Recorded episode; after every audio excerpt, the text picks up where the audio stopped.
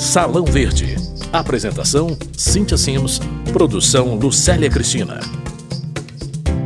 O relatório da ONU Meio Ambiente, divulgado no final de outubro, já alertava: se todo mundo cumprir o que ficou combinado no Acordo de Paris em 2015, ainda assim vai faltar cerca de um terço do necessário para minimizar as mudanças climáticas.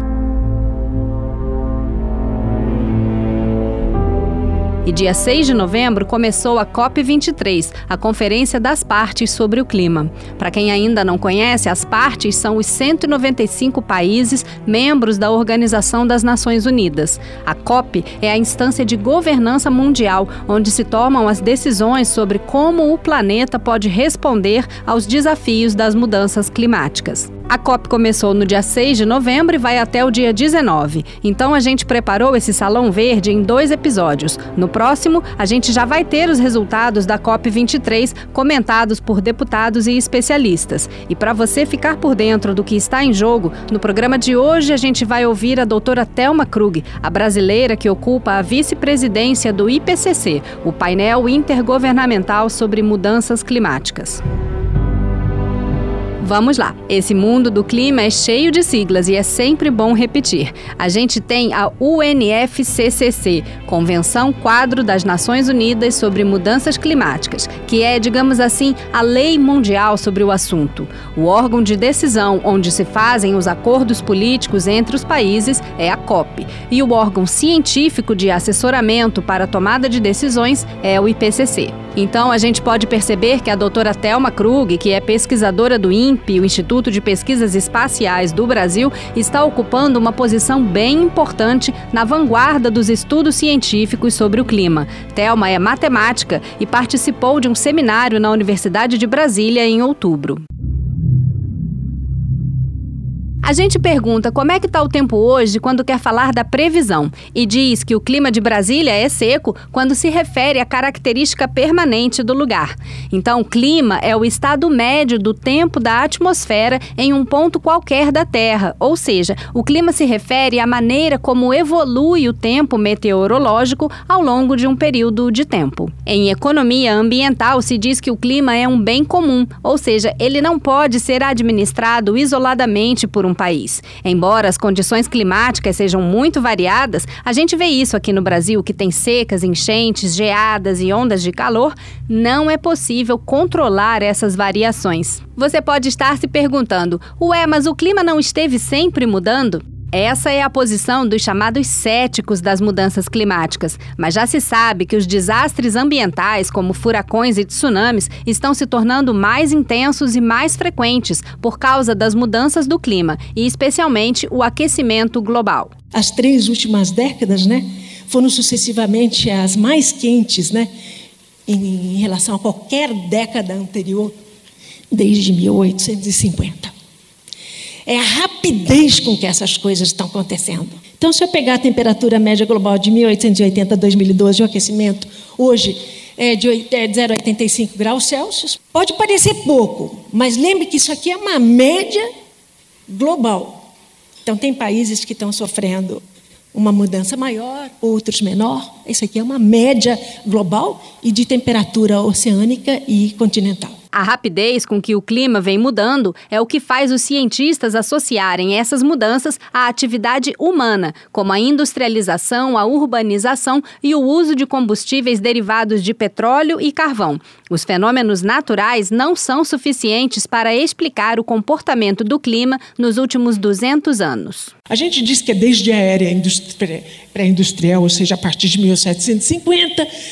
Tem vezes que a gente não tem dados, então isso se estende para a partir de 1850, mas de qualquer forma você percebe que aqui nos últimos 50 anos você teve aí uma tendência de dessas anomalias, né, para um aumento de temperatura muito claro.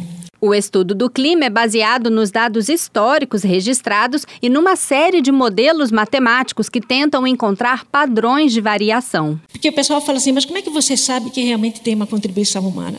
Se eu pegar as observações mesmo, né, de temperatura, por exemplo, na, na superfície do oceano, na superfície terrestre e as duas combinadas, e tentar ajustar isso com modelos que só levem em conta a variabilidade natural que sempre houve, né?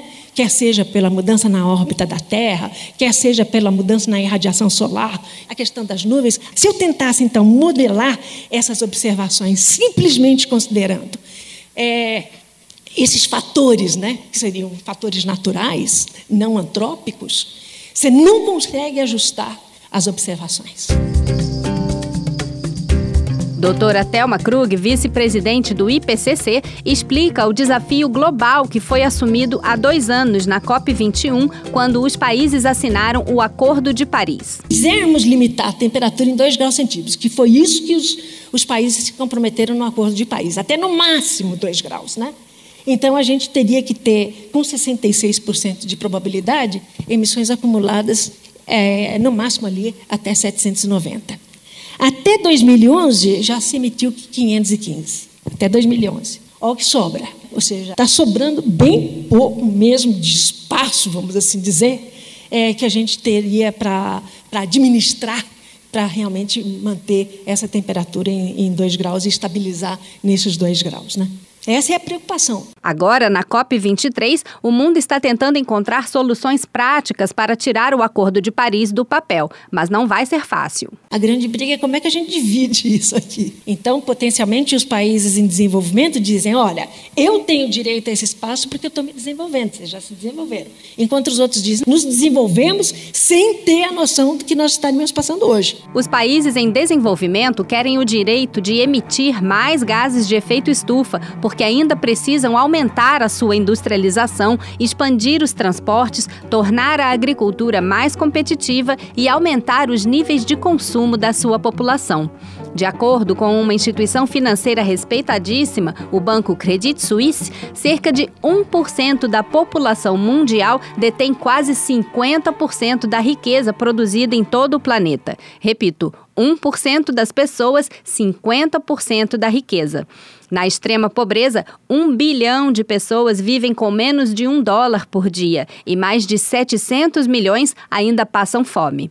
Todo mundo sabe que essa situação é uma afronta à dignidade humana, mas ninguém quer abrir mão do modelo de civilização em que vivemos. Atualmente, as emissões de gases de efeito estufa por combustíveis fósseis estão 54% mais altas do que estavam em 1990.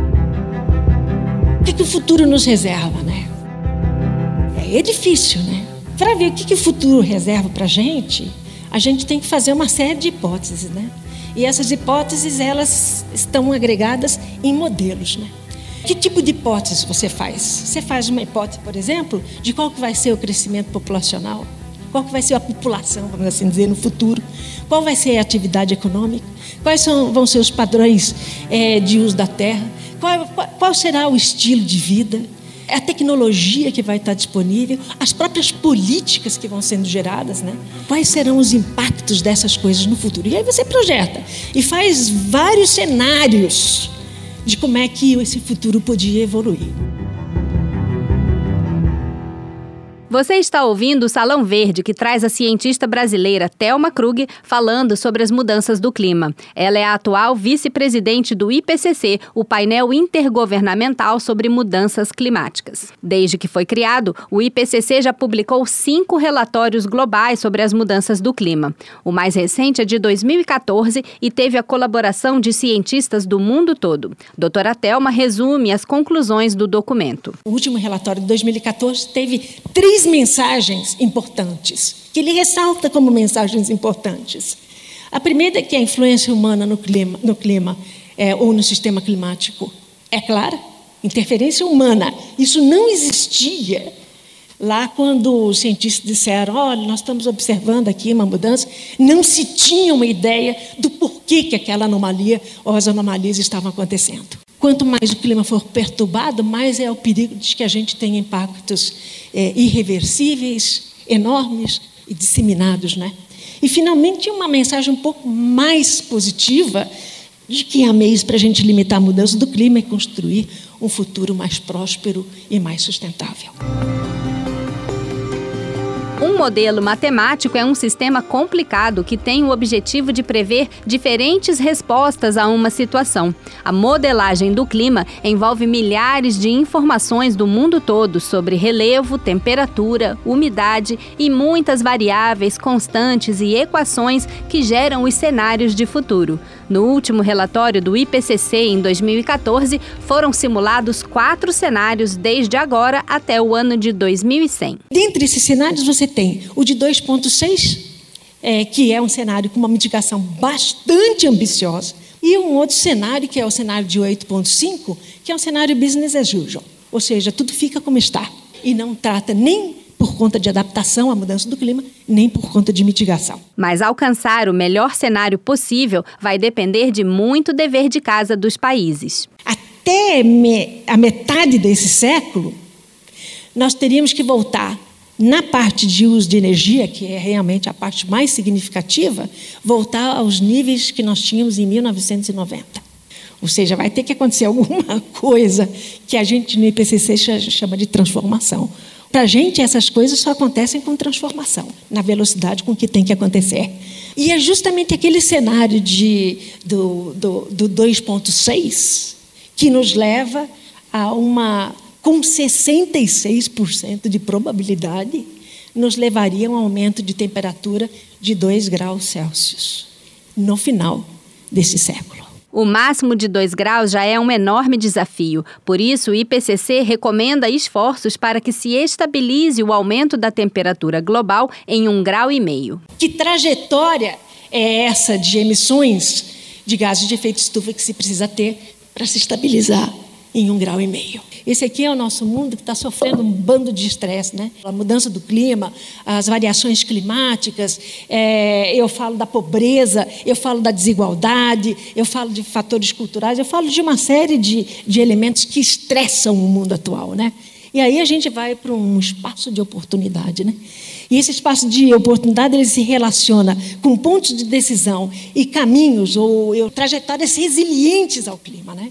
que são trajetórias voltadas para o desenvolvimento sustentável e que envolvem ações de adaptação e mitigação à mudança do clima, né? e levando em conta também todos os aspectos sociais. Doutora Thelma Krug aposta nas negociações entre os países que estão acontecendo agora na COP23 na Alemanha. Eu acho que existe uma mensagem de otimismo existe também uma mensagem de que não será fácil e, e também tem uma mensagem de que esse é um esforço global e que tem que ser resolvido, principalmente num contexto de Nações Unidas, que eu não acho que isso poderia ser resolvido em qualquer outro ambiente. Na Câmara dos Deputados, o presidente da Comissão de Meio Ambiente e Desenvolvimento Sustentável, deputado Nilton Tato, lamenta a quebra de compromisso do governo brasileiro com o Acordo de Paris. Corte de 57% do orçamento de 2018 em relação a 2017 compromete drasticamente a capacidade do Brasil cumprir com as metas de diminuir as emissões de gás de efeito estufa, metas que assumiu é, perante o Acordo de Paris há dois anos atrás. Só lembrando que nos últimos dois anos o Brasil vem aumentando as suas emissões, principalmente decorrente de desmatamento da floresta amazônica. O deputado Nilton Tato, do PT de São Paulo, está na Alemanha participando da COP23 e fala dos investimentos que o Brasil deve fazer para se adaptar às mudanças do clima. O Brasil precisa retomar o processo de investimentos em biocombustível e energias limpas tem diminuído os investimentos nessa área. Então não dá para a gente dizer qual que é prioritário, se é combate ao desmatamento ou incentivo à energia limpa. As duas ações precisam ser trabalhadas de forma contínua, como vinha acontecendo já dois anos atrás.